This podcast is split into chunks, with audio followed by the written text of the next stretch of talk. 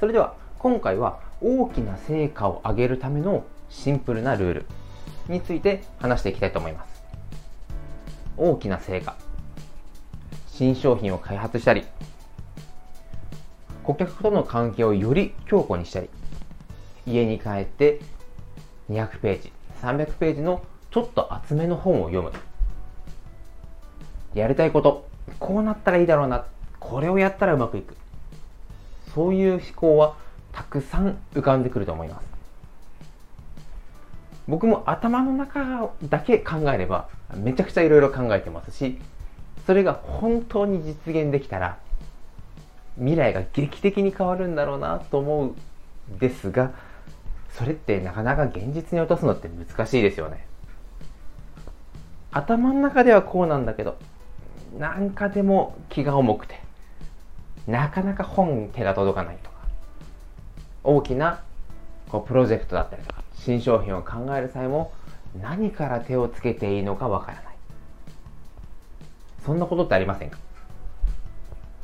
これなんでこういうことが起きるのかな？どうやったら自分が考えたこれをやったら自分のこう人生が変わるとか働き方が変わるもっといい成果を上げる実現できるんでしょうか？これを考えるにあたって一社ある企業の話がすごく参考になったので一緒にこうこの場で話したいなと思いました。それはネットフリックス。僕のポッドキャスト聞いてくださる皆さんはもうこの話は知ってるよっていうかもしれません。でもやっぱりつどつど思い返してみてあなるほど。思っていたのと実行しているのは違う。これに気づくのも大きな一歩になります。なので、まあ、今回はですねこのネットフリックスが行った大きな大きな一歩について話していきます。そもそもネットフリックスもうめちゃめちゃ巨大な企業ですよね。しかも株価もどんどん上がって独自のコンテンツも量産している。もうテレビに変わるような。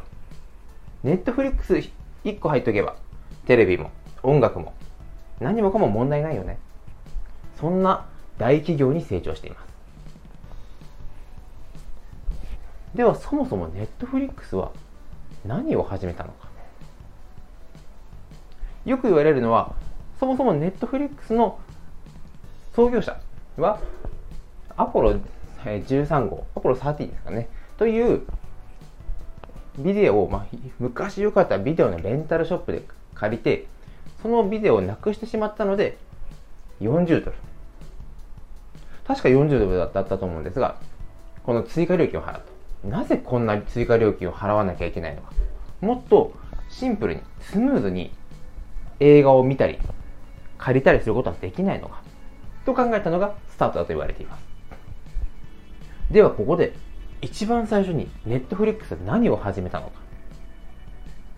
市場調査？いや違います。サーバーを作る。それも違います。そうです。中古の CD ショップに行き CD を1枚買ってそれを自宅に郵送しました。それだけです。そして自宅に届いた自分が送った中古の CD を見て発送していない。あこれはじゃあちょっといけるかもしれない。大きな大きな成果を上げられる企業がまず最初に取った行動というのは中古の CD を買って自宅に送る。ものすごいシンプルなことでした。